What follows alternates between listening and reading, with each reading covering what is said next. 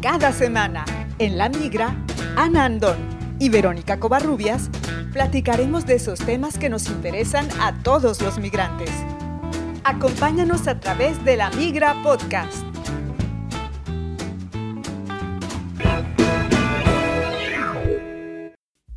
Bienvenidos, este es el episodio 38 de La Migra Podcast. Al migrar, experimentamos tantos cambios que nos transformamos en una nueva versión de nosotros mismos. Entre otros factores, nos podemos enfrentar a un nuevo clima, una nueva actividad profesional, una nueva lengua y códigos sociales y alimentación diferentes. Esta nueva identidad puede orientarnos a modificar, además de los hábitos, también nuestra forma de vestir. Hoy platicamos con Yasmín, experta en imagen, quien nos dará algunos tips y recomendaciones para cambiar nuestro guardarropa de acuerdo con nuestras nuevas circunstancias. ¿Sabes lo que proyectas con tu forma de vestir? ¿Ya no te identificas con el guardarropa que usabas antes de emigrar? ¿Debes cambiar tu ropa, pero no sabes cómo elegir tus nuevos atuendos? Nosotras somos Verónica Covarrubias y Anandón. Quédate con nosotras. La Migra Podcast. Hablar del guardarropa es algo que no a todos nos parece muy importante, pero sí lo es cuando estamos en un nuevo país, nos presentamos ante nuevas personas y la imagen que proyectamos a través de cómo estamos vestidos es muy importante. Ana y nuestra invitada Yasmín, ¿cómo están? Bienvenidas. Hola, Berito, buenos días. Hola, Jazz, un gusto recibirte por primera vez aquí con nosotras en el podcast. Hola, ¿qué tal? Bienvenida. Al contrario, muchas gracias por la invitación, de verdad. Vero, Ana, yo estoy encantada de estar ahora sí que acompañándolas en esta edición y muy emocionada de hablar de un tema también tan importante, sobre todo al mudarnos de país, ¿no? Claro, primero hay que explicar que Yasmín es especialista en imagen que es una profesión muy interesante. Yo diría que nueva, Yasmín. Bueno, yo que soy como de otra generación, pues a mí no me tocó esa opción, yo no la vi cuando yo elegí una profesión. Sí, te entiendo totalmente y justamente el diseño de imagen viene de toda esta cuestión de comunicar, ¿no? O sea, de semiótica, qué nos están diciendo cada signo visual que estamos viendo y sobre todo antes lo conocíamos desde el punto de vista del diseño gráfico, ¿no? O sea, siempre hay como esta composición de diferentes elementos visuales que nos permiten dar un mensaje. Entonces, cómo funciona en las personas, ¿no? Es aquí como la parte interesante del diseño de imagen, sobre todo en el área de imagen personal o imagen profesional, que también se aplica incluso a nivel político, pero sí, digamos que es una licenciatura relativamente nueva, sin embargo, viene de áreas como el marketing, comunicación, incluso la psicología, ¿no? Del consumidor también, opinión pública, también se maneja la cuestión de percepciones, entonces es bien interesante el conocer y el indagar también acerca de, de cómo precisamente diferentes estímulos nos pueden dar un mensaje, ¿no? O nos pueden hacer sentir de cierta manera y sobre todo, pues cómo manejarlos hacia nuestro favor. Oye, Jazz, y yo quisiera acotar a esto que tú comentas, que como decía yo al inicio, para muchas personas, puede ser algo muy superficial, ¿no? Habrá quien diga, bueno, la ropa al final es ropa, nos sirve para cubrirnos y qué importa de qué color o de qué forma es o si es de gran diseñador o de tal tienda donde tienen ciertos precios, pero sí es importante porque esto se ve reflejado en nuestra autoestima también o no sé si es nuestra autoestima refleja también lo que elegimos para vestirnos. Sabes, pero yo creo que es, es una combinación y es un tema bien apasionante porque tiene mucho que ver con la aceptación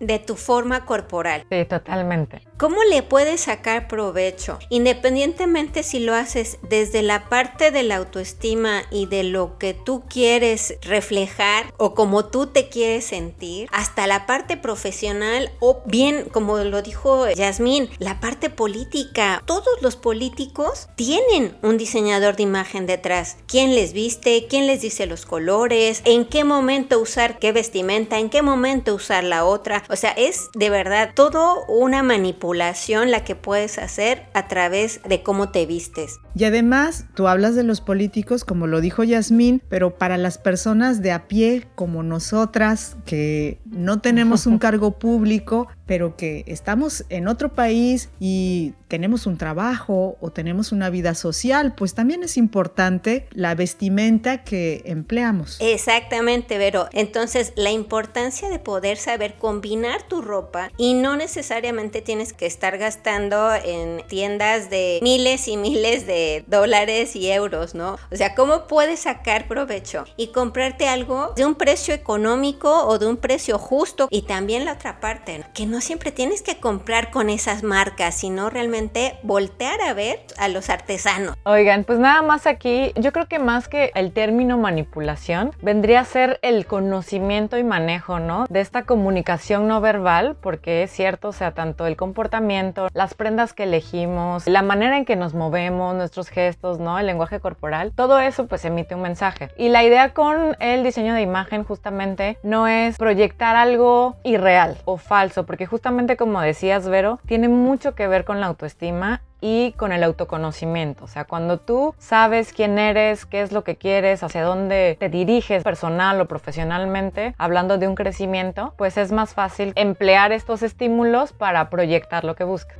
Entonces, pasa algo muy interesante, chicas, cuando migramos, cuando llegamos a un nuevo país y resulta que además de la lengua, que puede cambiar o no, los códigos sociales, el léxico, el sistema en las condiciones de trabajo, la vida en general cambia completamente y muchas veces también cambia la manera en que se viste la gente, ya sea por el clima, ya sea por la moda, por la cultura en general. Eso cambia. Sí, totalmente. Yo creo que para tener un guardarropa funcional debes contextualizar a tus actividades, además de tu personalidad, la debes tomar mucho en cuenta, pero debes conocer cuáles son tus actividades, en dónde se realizan también, como bien comentas en relación al clima, ¿no? Si va a ser calor, va a ser frío, va a llover, porque todo depende de estos factores para que tu guardarropa pues funcione correctamente y sobre todo se vuelva una inversión y no un gasto. ¿no? Esa es como la gran diferencia, el conocer todos estos aspectos. Personalmente yo soy de origen veracruzano, como tú, Verónica. Sí. Y que hay que explicar que es un puerto, porque tal vez nos escuchen personas que son de otras partes de nuestro continente y no saben dónde está Veracruz. Ok, pues bueno, para para los que no conocen o no han escuchado sobre Veracruz, es el puerto marítimo más importante de México. Y pues en Veracruz hace calor, ¿no? Tenemos el Golfo de México, tenemos el mar, la playa, nuestro invierno que será es de 18 grados como mínimo tal vez. Bueno, que ahora el último invierno sí estuvo bastante fuerte, me dijeron mis amigos por allá. Bueno, bastante fuerte que será unos... 16 y se estaban congelando. Sí, pero si lo comparamos con que la mayoría del año hay unas temperaturas como 38 o 40 grados, claro. sí, sí es un frío, ¿no? Y son más de 20 grados abajo. Exacto. Entonces se muda uno de país, en este caso yo llego a París y sí tienen primavera, tenemos verano, tenemos otoño y tenemos un invierno, ¿no? que incluso acaba de nevar, ¿no? Hace unos días. Y aquí es donde pues, viene la pregunta, ¿qué prendas necesito incorporar para que sean funcionales en mi día a día y no esté yo nada más almacenando o incluso cargando, ¿no? Toda esta ropa desde mi ciudad de origen, porque tal vez ya no hace ese match, ya no funciona para mis nuevas actividades, mi nuevo estilo de vida, ¿no? Claro. Y además de eso, creo es una buena oportunidad para borrón y cuenta nueva, ¿no? Para comenzar de nuevo. Como tú, Ana, nos has dicho muchas veces, hay que ser observadores, hay que identificar cómo se viste la gente. Miren, por ejemplo, pienso en algo que para nosotras las latinas es muy diferente que para las europeas y en específico para las francesas, que es el maquillaje. Totalmente. Nosotras, cuando nos maquillamos, en México y en otros países de América Latina, usamos un maquillaje mucho más vivo, no sé si ese sea el calificativo correcto, Yasmín, pero colores más brillantes, un poco más exagerado. Sí, es más cargado, ¿no? Más producido incluso, ¿no? Y aquí la mayoría de las parisinas o cero maquillaje o realmente muy sutil solo para tener un poco de brillito en los labios, que bueno, ahora ni se nos ve eso, ¿verdad? Porque traemos el cubrebocas, pero muy ligero. Y entonces eso sí es algo que modificas en tu forma de presentarte en la vida social. Sí, totalmente. La cuestión del maquillaje respecto a, por ejemplo, las mexicanas o las personas que viven en Sudamérica es muy distinto al maquillaje europeo y sobre todo en comparación con este chic parisino, que digamos una de las características más evocativas de este maquillaje es el labial rojo, de acuerdo al estereotipo parisino. Y nosotras solemos producirnos un poquito más. Me encanta ese verbo, el de producirnos. El de producirnos, ¿verdad? Sí, sí, me encanta. Ahora bien, también tendríamos que tomar en cuenta que aquí la cultura de cuidar la piel es muchísimo mayor y está mucho más fuerte que en Latinoamérica. ¿En qué sentido? Pues todos los laboratorios, o si no es que la mayoría, provienen de París. Es muy fácil tener acceso a, todo este tipo de productos, tanto cosméticos como dermatológicos. Entonces creo que eso también tiene mucha influencia en que la mujer francesa no tenga una producción, digamos, muy cargada en comparación con nosotros, ¿no? O incluso no solo en Latinoamérica, en toda América. Ahora bien, hay que rescatar que la migración que existe de los países que se encuentran alrededor de Francia también ha permitido el ver otro tipo de maquillajes ya. Tenemos el estereotipo muy marcado de la mujer parisina con este estilo effortless chic, que es ahora sí sin esfuerzo y que te levantas y que todo al natural, ¿no? Y no se peinan.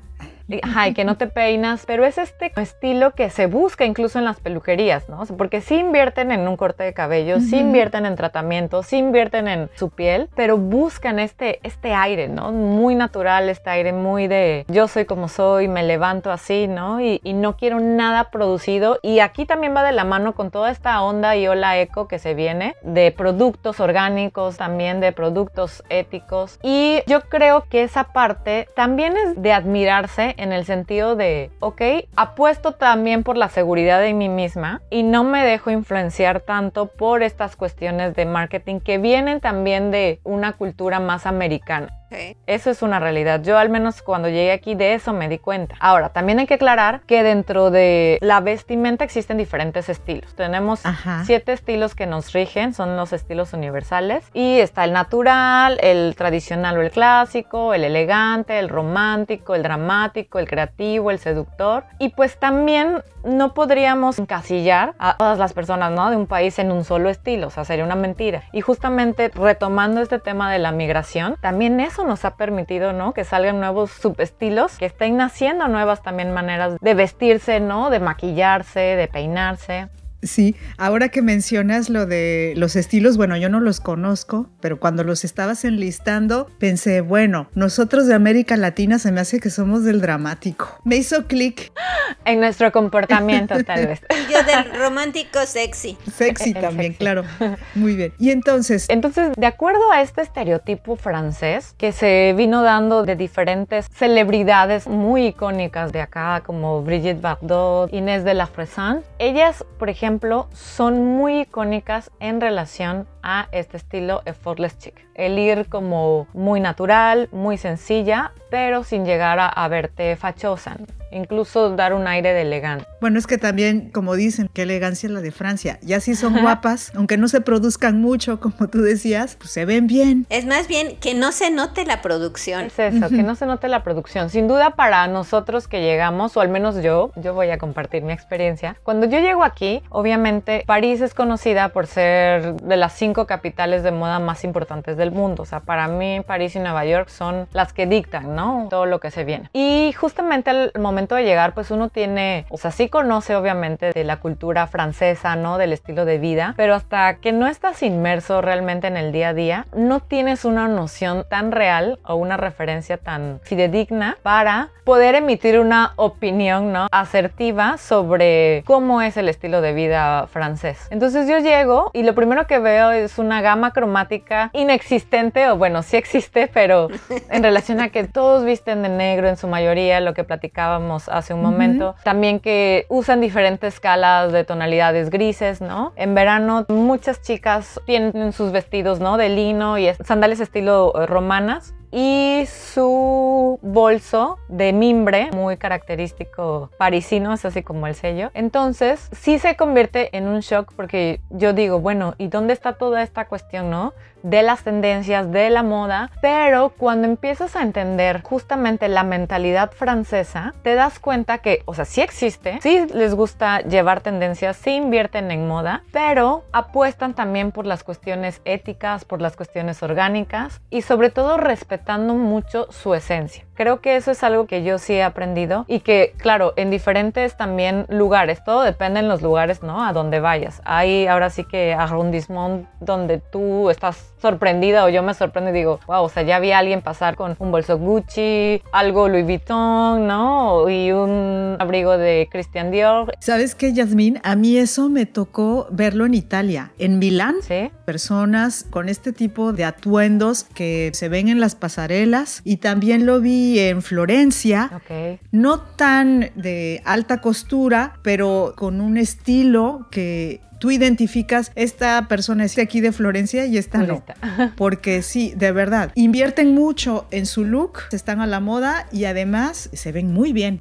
Y fíjate que también yo creo que debemos conocer acerca de la moda y las tendencias en relación a poder identificar, ¿no? En Francia, yo refiriéndome a Francia, de quiénes están realmente llevando toda esta vestimenta superino o al último grito o a la vanguardia, porque cuando vemos, por ejemplo, chicos o chicas en ropa deportiva pudiéramos pensar que, ay, pues no tienen otra ropa más que esa y por eso se están vistiendo, pero realmente es que es moda. El athleisure también es un estilo que está con todo. Las prendas son muy caras como un bolso, ¿no? De una marca tal vez muy clásica y eso también tiene mucha relación con hacia dónde va nuestro estilo de vida en general como sociedad. Justo publicaba hace unos días un artículo sobre que para el 2021 los pantalones amplios se vienen con todo. Y cómo esto va de la mano con cuestiones como el confinamiento en pandemia, que estuvimos con prendas muy holgadas, muy relajadas, muy cómodas. Y el 2021 sigue siendo como una oda a toda esta comodidad, ¿no? Como apapacharnos, ¿no? El decir, bueno, está bien, estuvimos encerrados, no hicimos ejercicios, vamos a apostar por todo este corte de prendas. Y sin duda el cambiar de país nos orilla a replantearnos qué nos sigue funcionando y qué debemos desechar, qué debemos implementar en, nuestro día a día. Por ejemplo, en, en mi caso, yo te puedo decir que el uso de sombreros, el uso de boinas, jamás de verdad yo dije, bueno, voy a utilizar eso en mi ciudad de origen, pues no, ¿verdad?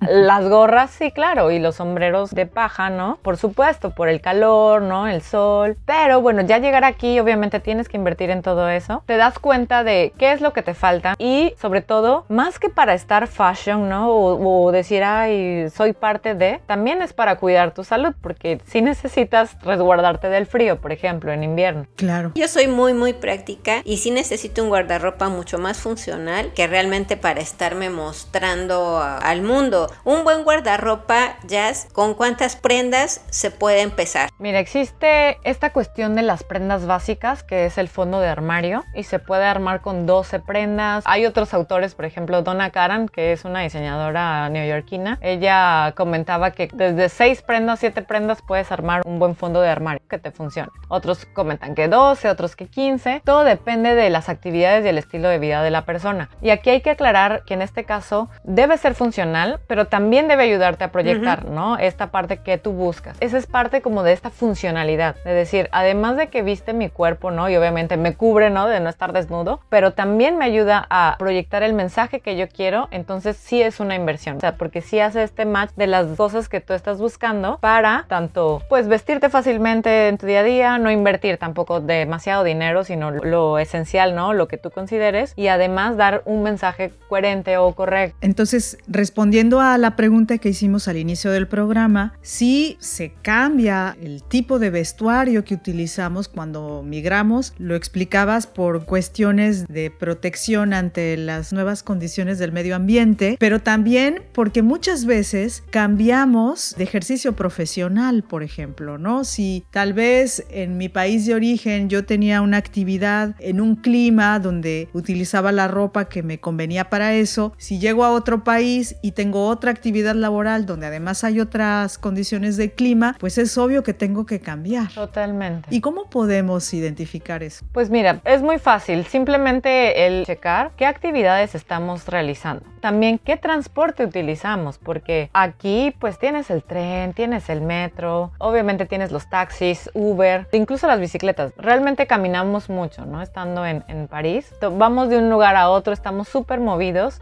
y yo te voy a decir mi experiencia. Yo en Veracruz utilizaba mucho el tacón. El tacón en el día a día era como una constante para mí. Y si no, me iba hacia los flats, hacia estos zapatos de piso. Al llegar aquí, pues me doy cuenta que, por supuesto, los tacones me sirven para nada. Digo, sí funcionan y están muy bien tener un par de tacones o dos pares para cualquier actividad un poco más formal, pero para tu día a día es complejo, sobre todo si tu medio de transporte es el metro o es el tren o llegas a caminar, ¿no? Largas distancias. Y aquí me hice de tenis, flats y botas. Entonces, esos son, digamos, mis constantes hoy en día. Y creo que, que eso es algo muy importante porque llegamos a cambiar incluso, ¿no? O sea, de profesión, de actividades, de círculos sociales y pues tenemos que adaptarnos a lo que se vaya presentando.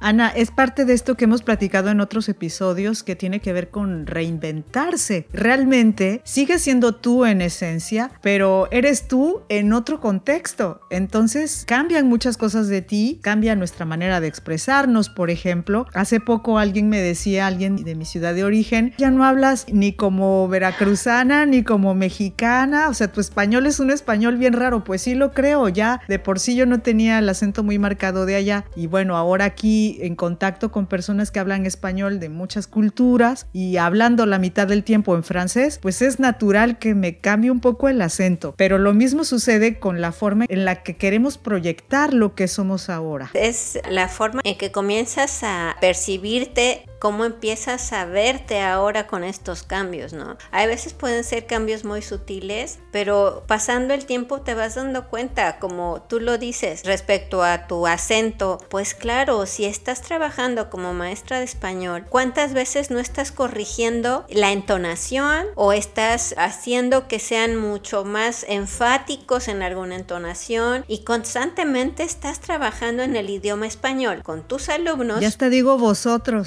a mis alumnos, porque si no luego les digo a ustedes y se quedan así, ¿a quién le habla? Es parte de la adaptación, te adaptas a un nuevo trabajo, te adaptas al nuevo clima, te adaptas a la nueva cultura, o sea, finalmente son esos pequeños pedacitos que nos van dando esta adaptación que te digo, muchas veces son tan sutiles que no los valoramos, que no los vemos, que no son tan visibles, pero que tenemos que hacerlos conscientes para que podamos estar más tranquilos y más en control, entendiendo qué es lo que está pasando y no de pronto sorprendernos con que ya nos sentimos otra persona o que sentimos que, que ya no somos nosotros. Y es esto, o sea, es un proceso de adaptación y lo has estado llevando bien a lo largo de este tiempo, ¿no? No puedo decir seis meses, un mes, un año, cinco años. Es el tiempo que cada uno necesita. Yasmín, estaba yo pensando que tal vez conforme tú te vayas sintiendo cómodo o cómoda, pues esos son los indicadores que te permiten hacer estos cambios, ¿no? Yo te decía antes de comenzar la grabación que, por ejemplo, yo aquí me he comprado un abrigo color rojo que en mi ciudad de origen, que además no utilizamos abrigo, ¿verdad? Porque no, no hay las condiciones del clima, pero vaya, un accesorio rojo, pues no era como mi estilo allá en mi ciudad de origen, por mi personalidad, por la actividad que yo realizaba, etcétera. Pero aquí en este contexto, cuando yo vi que la mayoría de la gente se pone sus abrigos en tonos negros, y grises, dije, ay no, yo no voy a andar así. Y entonces me compré uno rojo y me siento muy cómoda. Y esto significa que sí ha cambiado, como dice Ana, entre muchas otras cosas que cambian cuando migras, ha cambiado un poco mi personalidad.